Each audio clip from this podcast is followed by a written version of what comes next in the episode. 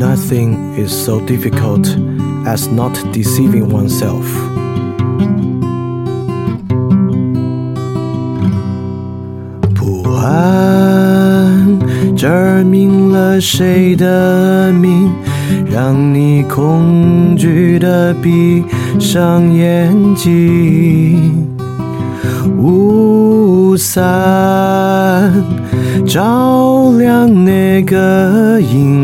此句便知你的艰辛。饭店二点零第二章语言何以可能？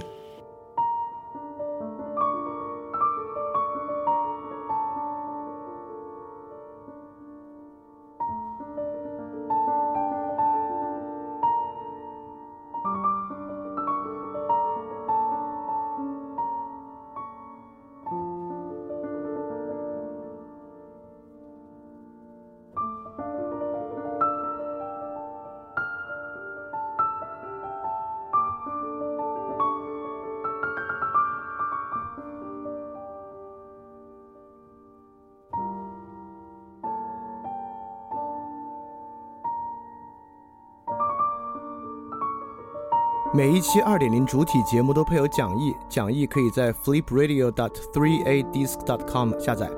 然后，如果你听到节目之中听到一声钟声的话，就代表讲义需要翻页了，跟讲义一起看更加方便。如果不希望看讲义呢，也可以在小程序直接查看带有 show note 的节目，就可以边听边看了。谢谢大家。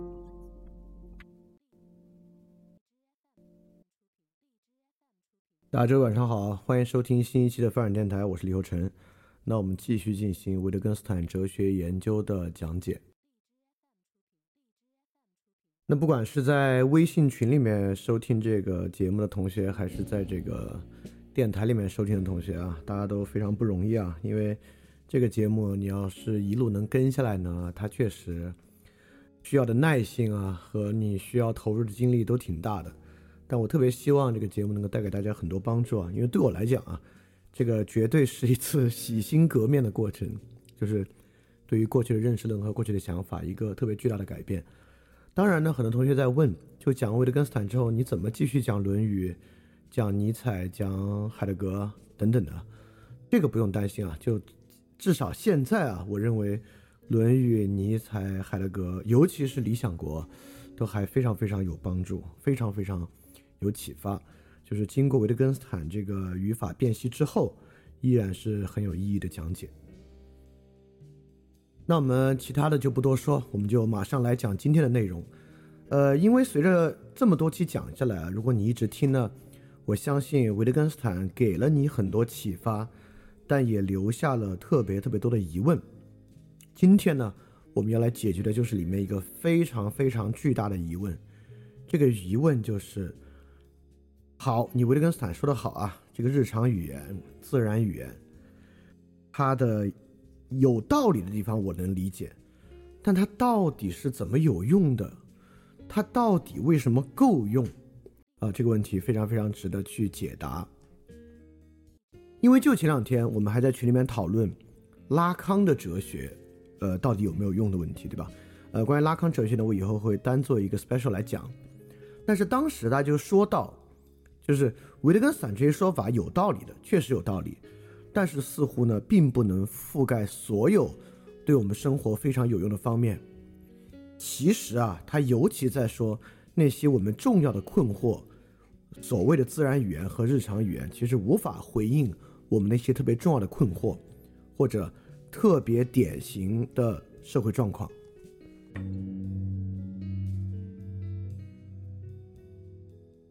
那么我们讲解维特根斯坦之前的过程啊，其实就是逐步把这个哲学病展示出来的过程。就例如在上一期，其实我们主要讲的是图画这个问题，对吧？也就是说，我们怎么来识别哲学病，以及这些所谓被维特根斯坦称为哲学病的东西，为什么有误导性且没有用呢？就比起，比如上一期我们说的很多看上去似乎属于逻辑和理论的东西，实际上呢？都在以空间隐喻和图画的方式起作用。当然，空间隐喻只是图画的一种啊。也就是说，构成这些图画的形式呢，未必与现实社会有很强的对应关系。然后其中我一直特别愿意举的例子呢，就是阶级这个例子。阶级这个例子，即便在法国大革命时期，我们知道那会儿他们有第一阶级、第二阶级、第三阶级。第一阶级是教士阶层，第二阶级是贵族阶层，第三阶层是第三阶级是平民。但实际上，你说教士阶层一定高于贵族阶层吗？也不是。因此，当时法国的状况用阶级来区分，不如说有两类人来区分，就是需要征税的人和不需要征税的人。教士和贵族不需要征税，而平民呢却需要征很重的税负。而我们大概知道，就是阶级这个词在英文 class，它大概是类别的意思，而没有特别强的阶级。因为阶级这个词在中文世界里面，它主要形容的是楼梯嘛。这个比如说是泰山啊，一共有几万阶等等等等。阶级它主要说的是个楼梯的隐喻。这个隐喻呢？呃，甚至在这个英文原文、法文我不知道啊，是在英文原文 class 里面都不太有。而我们今天所有人愿意讲的阶级固化呢，听上去是一个特别描述社会现实的理论词汇，但实际上呢是一个图画词汇。而这个图画词汇，我们社会是不是像阶级一样由一片一片从低到高的人群组成的呢？当然，其实不是，对吧？OK，也就是说。类似这些部分，我相信大家都能理解。就维特根斯坦讲，这是同语反复，我们学会知道，哦，这真是同语反复。这种属于造句的论理，我们一看，哎，这种确实属于造句的论理。比如这种呢，属于图画式的理解。我们上期学完之后，哦，确实这个属于图画式的理解。也就是说，维特根斯坦的否定那一面，其实我相信已经给予了很多启发和帮助，而且呢，大家是能够理解的。就是我们不断的剥开这个洋葱。剩下的部分是什么呢？这是一个很重要的问题。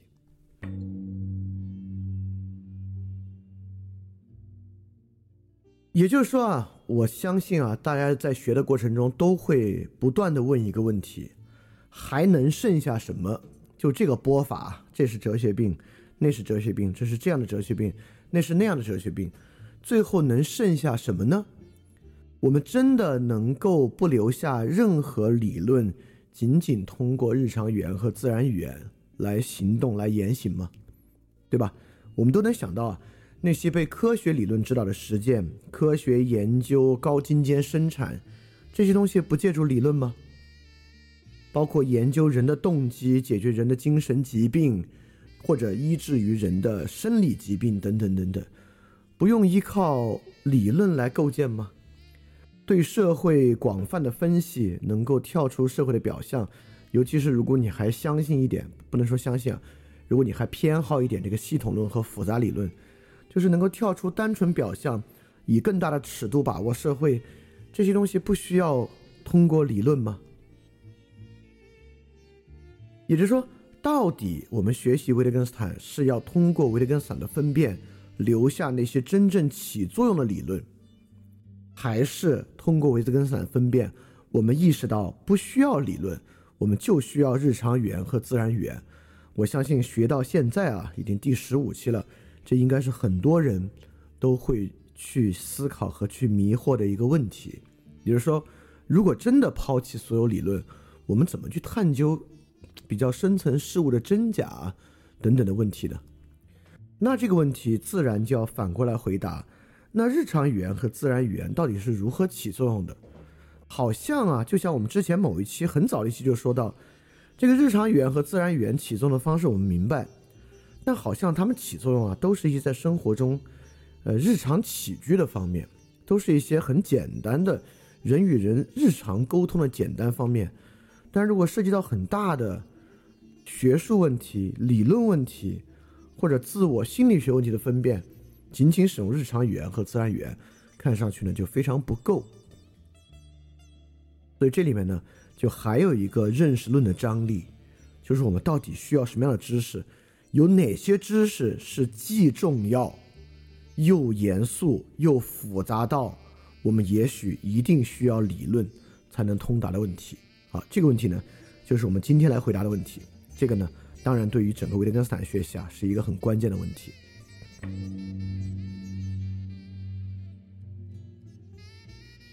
我们来看看现在我们有的这个模式啊，就是我们为什么认为需要知识？因为啊，无论如何啊，我们都需要做好的事儿，比如说，我是一个设计和生产电动车的厂商，对吧？我需要去设计这个电池的配套方案，它的软件，需要去计算电动车的行驶里程，等等等等一系列问题。这些问题呢，似乎都是理论在背后指导着这些生产和实践。包括我们刚才提到的，不管是治疗人的生理疾病，还是治疗人的心理疾病，对于生理疾病和心理疾病背后的解释，就是你诊断的时候，它到底是这个病呢，还是那个病呢？到底是什么样的病呢？这个诊断过程啊，似乎也非常需要一些复杂的理论才可以完成。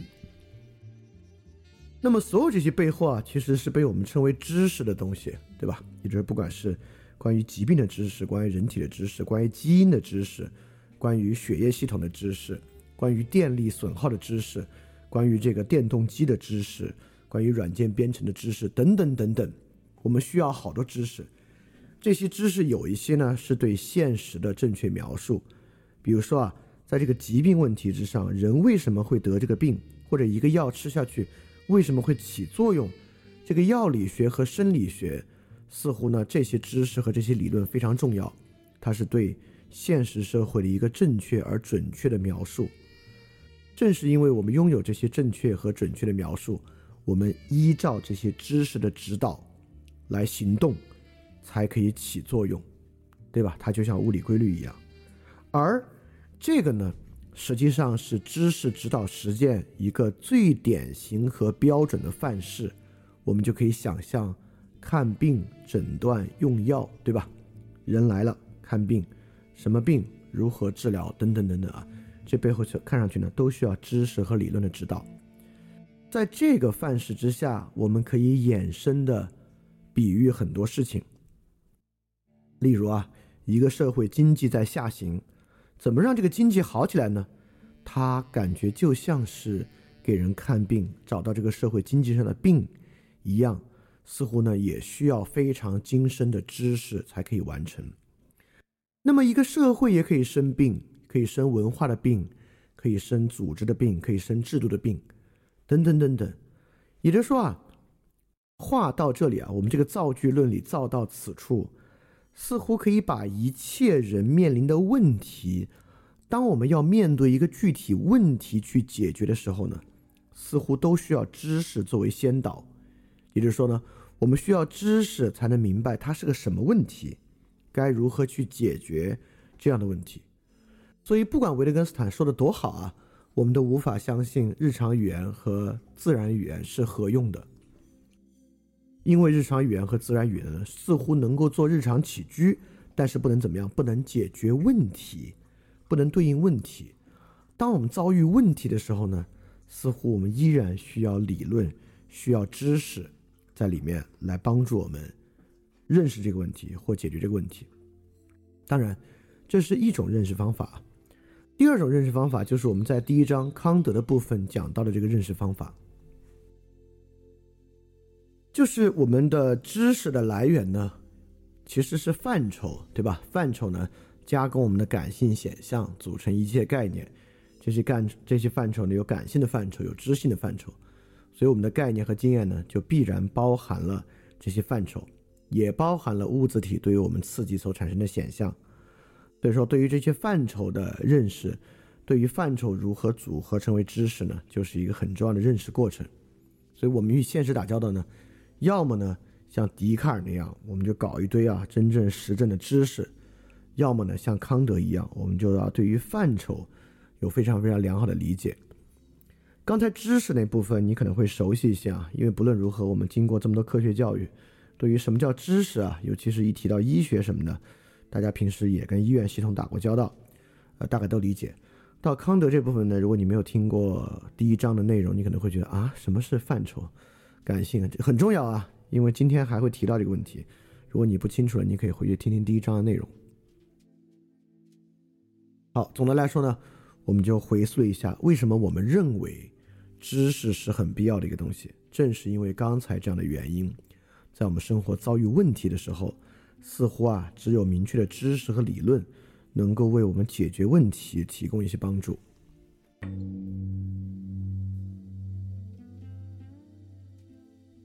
而自然语言跟知识相比呢，看上去就有点随意了，因为自然语言是我们之间一种约定俗成的规范和一个语言游戏嘛，对吧？它依据于我们共有的一些认识，我们就不禁会想啊，这个自然语言和日常语言万一是错的呢，对吧？就比如说啊，我们就会认为，在我们的日常语言和自然语言里面，包含了大量对于女性的我们所不知的文化残留的。贬低和歧视，那么在这个情况之下，为什么还要跟随这样的自自然语言和日常语言，而不对它而不对它进行改变呢？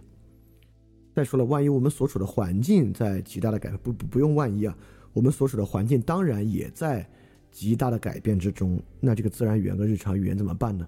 第三，那么处在不同的生活形式中的人，他们的语用当然是不同的，东方西方，甚至嗯，在全中国可能北方南方。很多东西都不太一样，万一不同的约定俗成之间形成碰撞，他们又该怎么去沟通呢？所以说，为了解决这些问题啊，我们总会觉得自然语言本身是随意性的，这个随意性的东西一遇到刚才这些玩意儿都还挺复杂的。在这种情况之下，难道不需要一些知识来给予所有这些问题一些评断吗？也就是说，我们如何去确证过去我们的认识是错误的？我们如何去想象和思考环境的改变呢？我们如何去处理不同约定俗成的碰撞呢？难道自然语言本身还包含了对这些事情的回应回应方式和能力吗？如果没有的话，这些判断力是不是需要通过知识来达成才可以？包括这些自然语言用了这么长时间了，为什么还能和今天的生活形式相匹配？尤其是，这是一套约定俗成。万一我是一个特别各色的人呢？那岂不是我使用自然语言的过程就会遇到重重阻碍？那自然语言到底服务于我们生活中的哪些人呢？它跟我们生活的和谐本身啊，有某种神秘的东西在里面主宰吗？为什么维特根斯坦会这么强调日常语言和自然语言呢？到底中有没有道理？因为说到这里啊，我们对他的疑惑呢，当然会越来越多。在我们刚才的论述过程之中啊，我们忍不住在想，这个自然语言啊，尤其我们又极端这个格外的认为，现在处于一个变动时代，处于一个不断变化中的时代。那在这个时代之中呢，似乎更是自然语言和日常语言应该瓦解和改变的时候。那在它瓦解和改变的过程之中呢，仿佛啊，知识和理论。是有很强烈的需要的。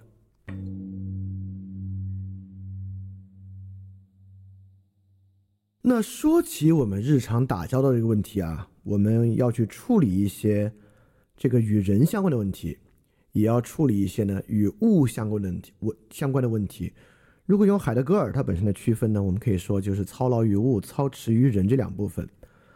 那在操劳于物的这一部分呢，就比如说我们对于人的生理，就是人的病。比如环境保护对于自然，对于物理世界的操纵，比如说内燃机、电动机、火箭发射、基因、微观的物理研究等等等等，在这些方面啊，我们都格外的觉得这个日常语言和自然语言，嗯，是不起作用的。因为总的来说啊，这部分事情呢，其实都不是人与人之间的约定决定的，我们感觉呢，它是受到自然必然性决定的，对吧？那第二部分呢，与人打交道的部分啊，不管是习俗、伦理、道德判断，人与人间的命令、祈求、劝告、说服等等等等，那这些部分呢，似乎我们能更感受到那种自然语言和日常语言起作用的方式，因为呢，我们好像就是在这些约定俗成之中，来向他人传达某种意思，或者来玩这个语言游戏。来完成某种说服等等的问题。所以到这里呢，你看啊，刚才我们又把我们打交道分成两部分，与物和与人的部分。那与物和与人的部分，哪一个要多一些呢？哎，这个就当然有很大的分歧了。因为啊，如果今天是一个非常越来越重的技术社会，我们是以技术的方式和他人。以及使用技术的方式与物与自然打交道，那那我们就会觉得所谓日常语言和自然语言啊，在里面呢好像就没有那么重要了，因为技术系统的构成啊，似乎呢是高度理论化的。但其实我们之前呢也讲过一位叫弗兰克拉姆齐，弗兰克拉姆齐呢对维特根斯坦前期哲学转向后期哲学提供了非常巨大的帮助。这个巨大的帮助啊，弗兰克拉姆齐的哪一个核心观点就对维特根维特根斯坦给予了很大的启发呢？就是主观预期的这么一点，也就是说，事实的性质啊，并不取决于事实本身，而取决于人的目的。也就是说，下雨对吧？我们当时就举过例子啊。下雨对不同的人呢，有完完全全不同的意思。就比如说，因为我最近养狗嘛，对于一个养狗的人呢，下雨就是一件很大的坏事儿，因为这个狗呢，它就没法在雨天出去散步遛狗，就很不方便。地上呢也很脏，如果你是长毛狗啊，那非常费劲，回家要一顿洗。下雨对你呢就是个很坏的事情。但比如说，当时我们也举例啊，如果你是一个剧组，要拍一场很漂亮的雨戏。而且你又觉得那种找个消防队喷水啊，好像不太自然。那如果天自然的天降大雨啊，那对你来讲呢，就是一个非常非常好的事情。当时我们也说啊，就拉姆齐自己的例子啊，就如果有一个人最近非常烦闷，特别想淋一场大雨，你给你给一般的人说啊，明天要下雨，意思是要记得带伞。你要告诉他明天要下雨啊，他就真的可以出去淋一场。所以说，事实的性质啊。并不取决于那个似乎物的世界，而取决于人的目的。所有对于事物理解的性质的重心，在人的目的这一面。这个在我们早期讲维特根斯坦哲学研究啊，也讲过非常非常多。讲这一点的重要性是什么呢？讲这点重要性啊，实际上是在说，如果有操劳于物、操持于人这两回事儿，似乎在这个视野之下。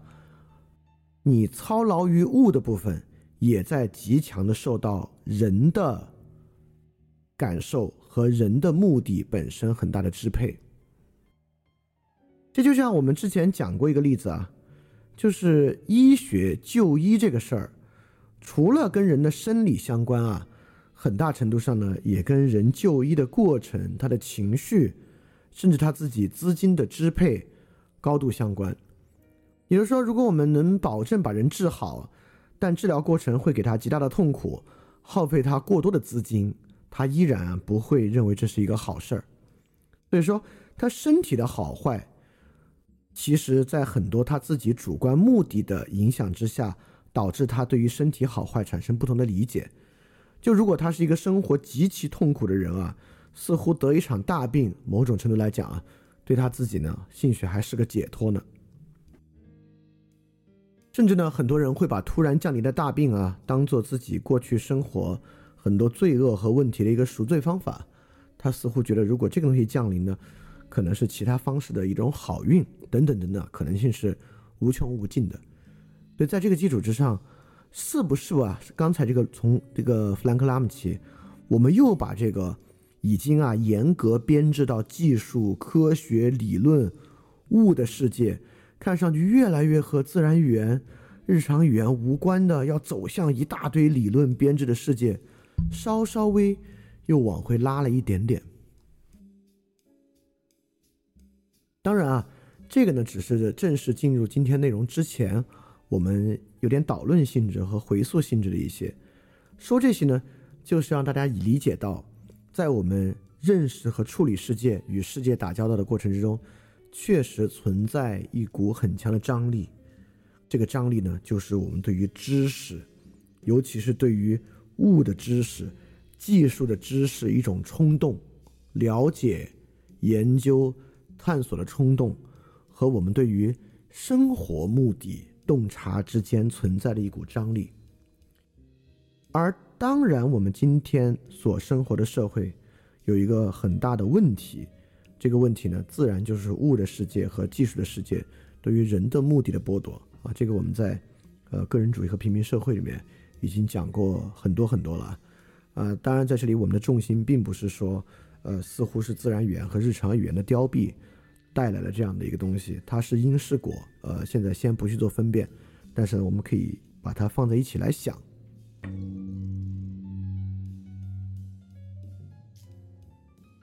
好，那如果我们现在要来回应自然语言或者日常语言效力的问题啊，那么有几种不同的方法，我们就来说一说啊，然后就进入今天的部分了。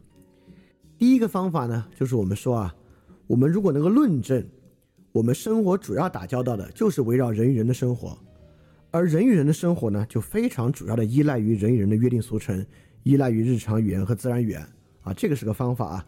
如果这个路子合理的，你会觉得，嗯，确实这个日常语言、自然语言可能还蛮有用的。那第二个方法呢，就是我们去瓦解逻辑。我们说啊，我们似乎看上去需要很多知识，看上去需要很多对于物的世界和对于人的世界、对于技术的实证知识，但这个实证知识呢，并不存在，有点像修魔的一个方法啊，就是这些超越。自然语言和日常语言的尝试呢，都是水中捞月。你以为你搞了一堆知识，但其实不是，啊，这也是一个方法。你把那个理论从根儿上瓦解掉。那第三个方法呢，就是啊，你以为这个自然语言没用和日常语言没用啊，实际上啊，这个自然语言和日常语言之中已经还原了客观的知识。当然，这个只是一种逻辑上的可能性，其实不会，对吧？因为我们说了，语言不是反映现实。在维特根斯坦观念之中，语言就不是为了反映现实，所以这个路子其实没有啊。我只是把逻辑的可能性提出来。这三种方式啊，都是可能稍微有一点这个演绎能力的同学都能够想到的方式。第四个方式是比较特殊的方式，当然话已至此啊，那肯定第四个方式就是最主要的方式，就是我们可以论证，不管我们如何设想。不管我们在脑子里如何比划着理论知识起作用这回事儿，实际上真正能起作用的，永远只有自然语言，而不是我们的想法、我们的知识、我们的认识。哎，这是一个听上去有点奇怪的事情了。我们一会儿就从这个角度来好好说一说。因此啊，这里面其实也在回应你之前的一个问题。之前我们在很多节目里面数次提到自然这个概念。尤其是政治哲学的自然法学和这个自然社会，对吧？当时很多同学就说：“这不就是个假设吗？听着特别像个思想实验，而且大多数特别偏颇。为什么我们在设想社会公正的时候，这个自然社会是个这么重要的假设呢？它就有点像这第四条论证啊，就是说，不管你怎么设想，最后真正起作用的。”都是从这些地方的约定俗成和从这些问题作为出发点开始，啊，当然这个是我们之后可能讲到理想国，我们再好好去讲的部分啊，这不是我们今天关键的，但只是我把这两个问题拉到一起，让你感受到他们是有某种共通的共通的特征的。好，希望这部分结束之后呢，你有点明白我们今天啊所面临这个张力的问题了，就是维根斯坦一直啊在批判哲学病。这个批判哲学病本身呢，就是面，就是我们这个过程之中呢，也是很多理论的瓦解，很多本质言谈的瓦解。因为维根斯坦本身是反本质、反理论的嘛。但是在我们的生活形式之中呢，我们似乎啊，又对于这个真正的知识，对于深刻的认识有很强的诉求。哎，怎么来解决中间这个矛盾的问题？就是我们今天学到这里可以去面对的一个稍微复杂点的问题了。当然。说这个问题复杂，并不代表今天的内容很难理解。就今天的内容肯定是蛮好理解的，就是我们我觉得最难理解的过去了。我们之前有一节，就那个 bonus level 之前那一次还真是挺困难的。那次之后呢，我觉得至少今天的内容跟那天比啊，难度是要低很多很多的。好，那我们正式进入今天的章节。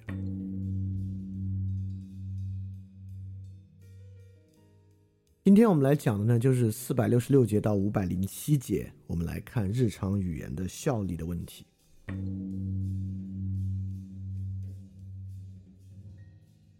今天的章节啊，我们分成三个部分，第一个部分是四六六到四七三，第二个部分是四七四到四八六，第三个部分呢是四八七到五零七。这三节呢，我们分别从三个方面来回应刚才那个问题。就是这个日常语言啊，到底怎么起作用的问题。第一个部分四六六到四七三呢，我们再次回到维特根斯坦讲过的一个老问题，就是是不是在我们做事儿之前先得靠想？因为啊，我们一旦认认为我们需要知识、需要理论，这背后是有一个假设和前提的。我们为什么需要知识、需要理论呢？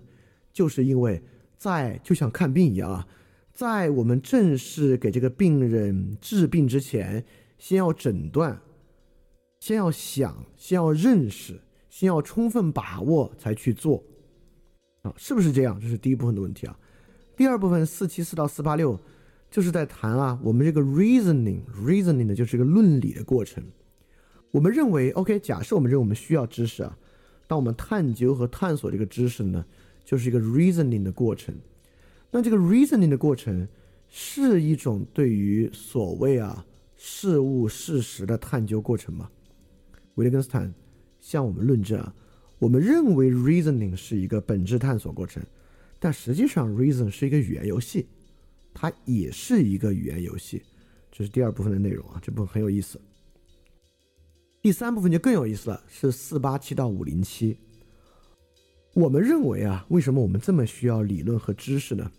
因为我们生活在世界中，我们要与世界打交道。这个世界上呢，就有我们的疾病、我们的身体、我们所面临的外部自然条件、我们面临的社会中的很多机制，等等等等的。维特根斯坦想向我们说明啊，我们并不生活在这样的一个物质世界之中。总的来说啊，我们生活在语言中，我们生活在语言的世界中。而这些语言系统啊，我们所有的日常语言、自然语言和构成的语言游戏，并不指向语言系统之外，它就是一个在语言内部、在语言游戏内部编织起来的系统。好，这个问题就更大了，对吧？这个语言系统啊，只作用和影响语言本身，为什么竟然能够在我们的生活中起作用呢？对吧？我们砍一棵树，这碍着语言什么事儿了，对吧？谁得了一个病，得了一个炎症，这跟语言有什么关系呢？对吧？或者谁甚至有一个精神疾病啊，这都是在语言和理智之外的，这个语言能起什么作用呢？像火星打一个这个火星探测器。这跟语言有什么关系啊？我们生活在语言的世界里是什么意思？为什么这个日常语言编制的系统竟然对于刚才这些问题都能够起效呢？好，这就是今天我们讲的三个方面啊，呃，是很有意思的，而且呢，这确实涉及到一种世界观的扭转。那我们现在开始一部分一部分来看，首先来看第一部分。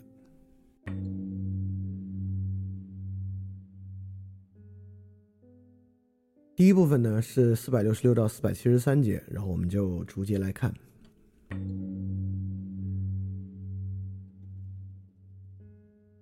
四百六十六节一上来啊，维特根斯坦就问了一个很根本的问题，他问人为什么思想，思想有什么用？这个问题跟我们刚才探讨的那个事儿很高度相关。我们刚才说的知识、认识、理论，实际上呢都是思想的结果。对吧？我们可以说，思想产生的这些知识，思想本身呢产生的这些理论，而这些知识和理论呢，是我们对于世界的一种更正确的或更精确的一种描述和认识。如果站在那样的一个想法之上呢，人为什么思想？思想有什么用呢？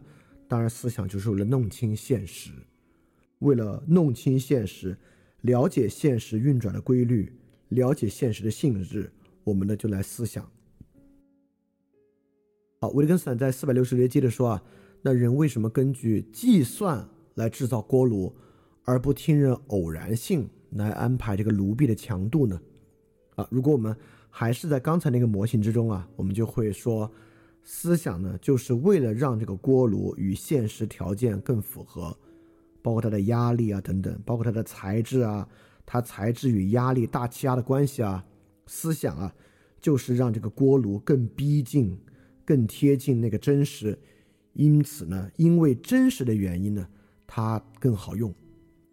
所以在这个条件之下呢，思想啊是受到一种条件约束的，也就是说，思想需要通达现实，因此呢，就一定有真思想和假思想的区分。在这个条件之下呢，中西医之争就可以看作是一个真思想和假思想的分别。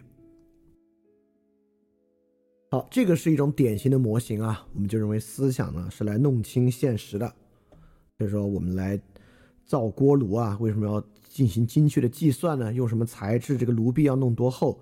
就是要搞清楚这个现实的问题。但维特根斯坦不这么想，维特根斯坦促使我们可以换一个角度来思考这个问题。他接着说啊，就像我们自己一旦被火烧了，我们就怎么也不肯把手放进火里了。然后呢，我们啊，你只要算过一次，你就怎么也不肯不经计算就制造锅炉。这两个例子感觉差的还挺多的啊，一个是被火烧。然后就再也不肯把手放进火里，一个呢，一旦算过，尝着好了，你就再也不肯不经计算就制造锅炉，感觉这两事好奇怪啊。那我说一个在他们俩中间的吧，我不知道啊，可能很多人都有这样的经验，有时候在淘宝上买衣服啊，凭感觉买，觉得，嗨，差不多吧。但有时候呢，你难难保不齐，你买一次买了一个衣服，特别贵。但是你就凭着感觉买吧，尺码差的特别多，还不能退货，或者退起货来还特别麻烦。就在这之后，你以后买衣服啊，你都基本上好好量尺寸，甚至要跟那个客服去多问问几次尺寸，等等等等啊，才敢来买这个衣服了。这个例子呢，就有点像被火烧不肯把手放进火堆里，和不肯不经计算就知道锅炉，不肯不经。一些稍微仔细的测量就买衣服呢，就是他们之间的这个例子。维特根斯坦思想说啊，在这里思考的缘由，并不像要弄清现实，而很像，因为你凭感觉买衣服吃了亏，和把手放进火里被点过一次。为什么这么说呢？为什么凭凭什么这么猜测呢？因为在四百六十节，维特根斯坦说啊。那这样制造出来的锅炉会不会爆炸呢？当然也会啊，对吧？不光这样制造出来的锅炉会炸，这样制造出来的核电站本身呢，也是会炸的啊。包括你量了衣服，在淘宝上买衣服，它就合适吗？那当然不是了。你即使再怎么测量，你很有可能买回来的衣服呢也有问题。但你绝对不会因为这个原因，就下次就不量了，你又回到这个凭感觉，那是不可能的。包括啊，一个人成为虚无主义者，相信了不可知论和绝对的怀疑论，身边有这种人啊，他就不思考了吗？因为已经不可知了吗？他就不思考了吗？也不会，他平时该算计算计，该思考思考。这是什么意思啊？我们慢慢慢慢感受啊，思考呢，不是为了求真，不是为了弄清现实，而是一个不得不。去做的事情，也就是说，我们在思考的时候考量的事情啊，与弄清现实和思考本身如何求真没有关系。我再举个例子啊，一个挺有意思的例子。我们假设三个人啊，一个人呢相信数学的实在论，认为啊，这个数字啊是上帝建造宇宙的语法；第二个人呢。是个不可知论者，认为啊，人对一切都是不可知的。第三个人是一个康德主义者，认为这个知识呢是由范畴构成的。然后他们三个人买家具啊，都仔细的量过了，然后买回来呢，发现，比如说他们买了个柜子啊，发现放不进去，他墙上有一个空，刚好放那柜子，买回来放不进去，他们会怎么做呢？对吧？我们自己量一家具，发给卖家。回来一发现放不进去，你会怎么做呢？你当然你会去量量那个柜子的长度和你告诉买家的是不是一致，你再去量一量你那个空的长度，看你之间是不是量错，对吧？你就会去做这样的事情，而你绝对不会，也就是说，那个相信数学实在论的人，绝对不会在这个时候去想，哎呦，这个柜子放不进去，是不是这个数学实在论是错的呀？是不是数学？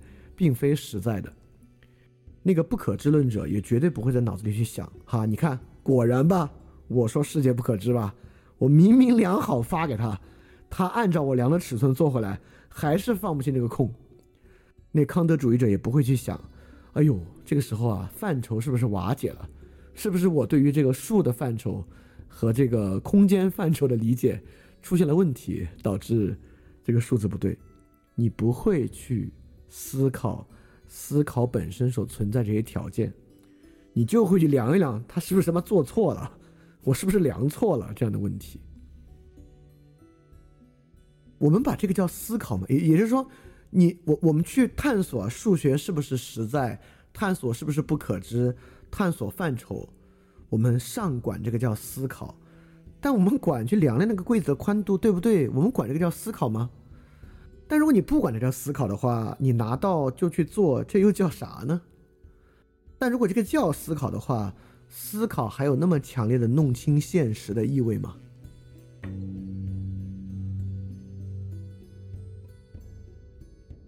因此，接下来到四六七到四七零节呢，维特根斯坦接着我们说啊，思考是没有哪个前提条件的。就像四百六十七，他说：“那么这么说起来啊，人思考是因为这个思考划算吗？因为他发现这个思考了之后啊，这个锅炉不容易爆炸，是因为思考有利可图吗？”我就跟他也问：“那人养孩子也是因为生孩子划算吗？当然，如果只有养儿防老这一件事儿，那生孩子当然是划算的了。但当然，很多人生孩子不是因为生孩子划算。那今天呢，相反，很多人因为生孩子不划算就不生孩子了。”从这个生孩子，人养孩子是养孩子划算吗？维特根斯坦想说的是这么一件事儿。确实，结婚生孩子是一个传统，至少在维特根斯坦的时代啊，它应该还更多表现为一个未被瓦解的传统。人们就把这样的生活轨迹接受下来了，就这么去做了，你就生孩子了，划不划算你也就生了。思考。跟这个是很类似的，思考呢，就是人接受下来了就去做，没有为什么，不是为了保真，不是为了得到真知识，这就是 what makes human human。我们是人就要思考。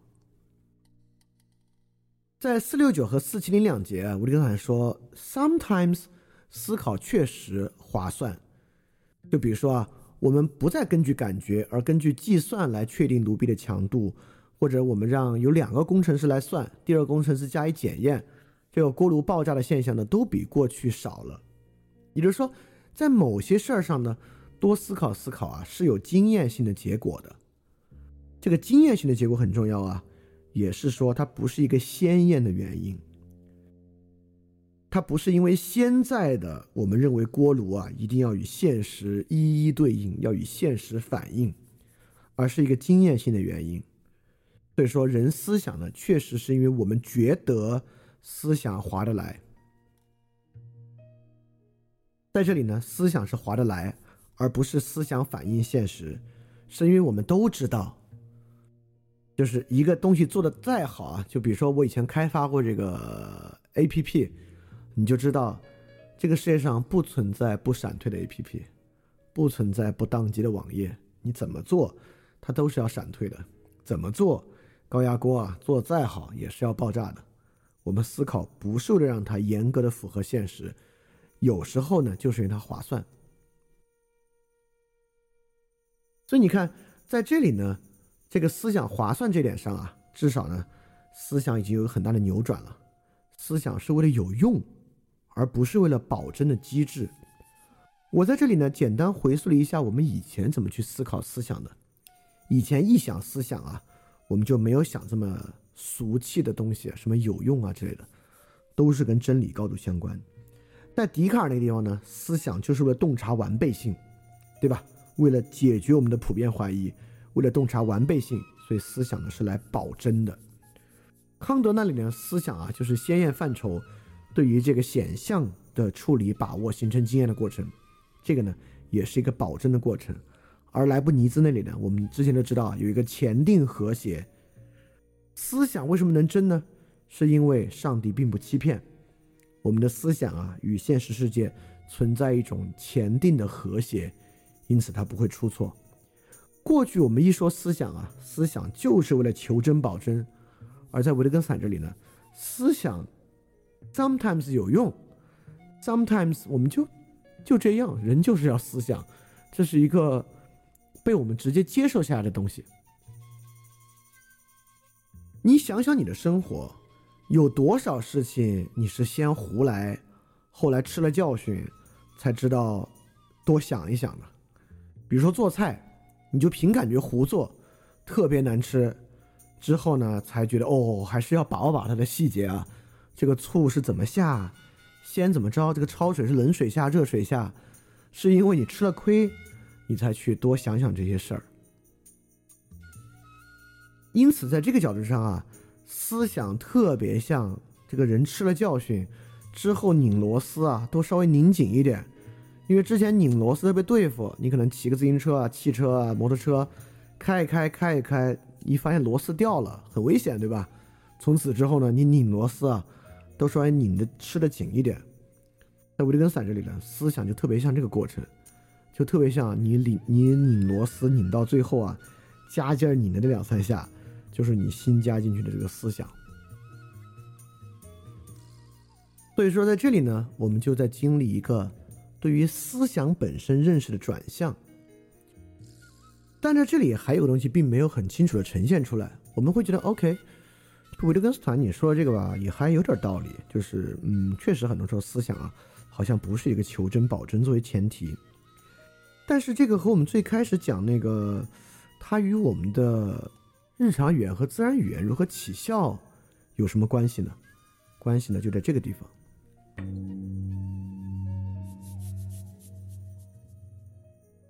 在四七幺到四七三节，我们就来看出维特根斯坦为我们揭示这个思想的差异是为了什么？为了什么呢？就是为了我们别再问为了什么，就是为什么是一个非常有误导性的问题。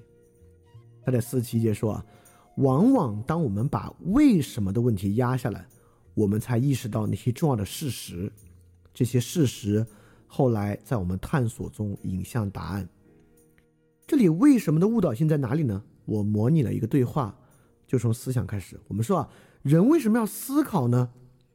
好，一个人回答说：“因为思考可以让世界的真相变得更清楚，指导我们的行动。”另一个人说：“那世界的真相是什么呢？”好，本体论、认识论就开始了。世界的真相是这个物理本体论、物理还原论。世界的真相是这马克思主义的本体论、拉康的本体论就开始了。也就是说，你问为什么思考，我们说思考是有个目的的，世界的真相变得清楚，那世界的真相呢就会延伸下来，变成很多我们认为不得不需要的问题。在这里想说的是，我们认为特别需要知识，特别需要理论，很可能就是从问我们为什么会思考这一点出发的。所以在第一句维特根斯坦所讲的这个我们意识到的重要的事实是什么呢？重要的事实就是人不得不思考，人往往啊都会思考一下，这个思考是一个非常自然的事情。就像在四七二维特根斯坦说啊，在我们害怕所预期的势力之中，才能最清楚的看到自然的奇异性这一信念的本性。什么东西都不能引诱我把手伸进火里去。尽管我志在过去烧伤过，也就是说，我们在过去被手烧伤，为什么未来就不敢把手伸进火里去了呢？这个东西被称为自然的奇异性。自然的奇异性是在修魔这里被批驳的东西，对吧？修魔认为自然奇异性啊是人的一个习惯，就这种因果律，自然界不存在这个。我们通过归纳是不能得到。准确的自然事实的。如果你非要去想自然事实啊，修魔说的是对的。也是修魔发了一个问，修魔发问说啊，为什么你对过去的归纳，你就认为它能预测未来呢？用最简单的话说啊，你就你看了十只白天鹅，你就说好，所有天鹅都是白的。万一出现一只黑天鹅呢？黑天鹅这本书就是这个意思啊，就说归纳法不能得到绝对的真相，就是。自然的奇异性的存在是人的一个信念，这东西不存在。但维特根斯坦说这句话当然存在，怎么会不存在呢？也就是说，如果修魔啊，你认为因果律、自然奇异性是个习惯，我们通过过去的归纳不能预测未来，那你把手放进火里啊？我相信啊，即使是修魔，他有怀疑论，他也不会把手放进火里的。那我们说习惯，你克服克服这个习惯吧。我们好多习惯我们都可以克服啊。晚睡呢，你可以让自己早睡一下。那自然这个因果律是习惯，那就把手往火里放放试试呗。我们不会这么去试，为什么呢？为什么我们一边说啊，归纳法不能预测未来，自然没有奇异性，但即便你说的头头是道，你也不会再把手伸进火里去呢？就是四百七十三节维特根斯坦说的，他说什么呢？他说火会烧伤我这一信念，和火会烧伤我这一恐惧是很类似的。我们认为火会把我们烧伤是一种思考的结果。而火会烧伤我本身是一个恐惧，在这里维利斯坦是说啊，不要以为思考是一个非常特殊的过程，在一些其他情况之下，思考和情绪没有那么大的区别。思考和情绪之间没有那么大的区别。我在在我们其他语境里面啊，比如在认知心理学里面，这两个东西啊，差的太多了。你看维特根斯坦这句话啊。我未来会以，我都希望自己能以这句话作为支点，来克服脑科学。因为在脑科学看来啊，我们的恐惧是在这个 lim limbic system，就是我们的边缘系统的，而我们的思考呢，大概都是在额叶。因此，思考火会烧伤我的信念啊，那是在额叶驱动的；火会烧伤我的恐惧呢，是在边缘系统啊，它根本就不在一个地方。但是在维特根斯坦的例子里面，它确实很像，确实没有那么大的区别。就是你再怎么想，你再相信修魔，你也不会把手伸进火里去试一试。所以人确实忍不住思考，人肯定会思考的，就像在维根斯坦时代，人还会生孩子一样。但是这个思考是不是就那么玄乎？这个思考就是要逼近某种真实的知识呢？不是，这个思考，你换个视角看，你完全可以不把它当思考看，都可以。因此，在这里我们说思考与情绪没有那么大区别，说的是什么呢？说的就是我们不要把认识论当做一个非常特殊的门类，似乎在认识论和知识论之下，我们所想象的东西是由一套理论命题。真假判断构成的，而我们其他的判断，所谓的非理性判断不是这样的。我们的理性判断是靠这些构成的，而非理性判断是情绪啊等等的东西。维特根斯坦就在告诉你啊，这个理性非理性没有你认为的那么大的区别，没有那么根深蒂固的理性与非理性之间的区别。当然。这个时候还会有一种说法，我们就会认为，这个人只要做了决定，不管我们有时候会认为他是非理性决定，实际上他还是理性决定。归根结底，他的大脑里面在做一个是或否的判断，就像我们构成一个电脑一样，它是能够变成一个命题的。啊，这这是一种方法啊，这或者这或许是认知神经科学的一个方法。就我们把一切过程，包括情绪过程，也能够还原为某种理性判断，或者还原为某种命题来看待。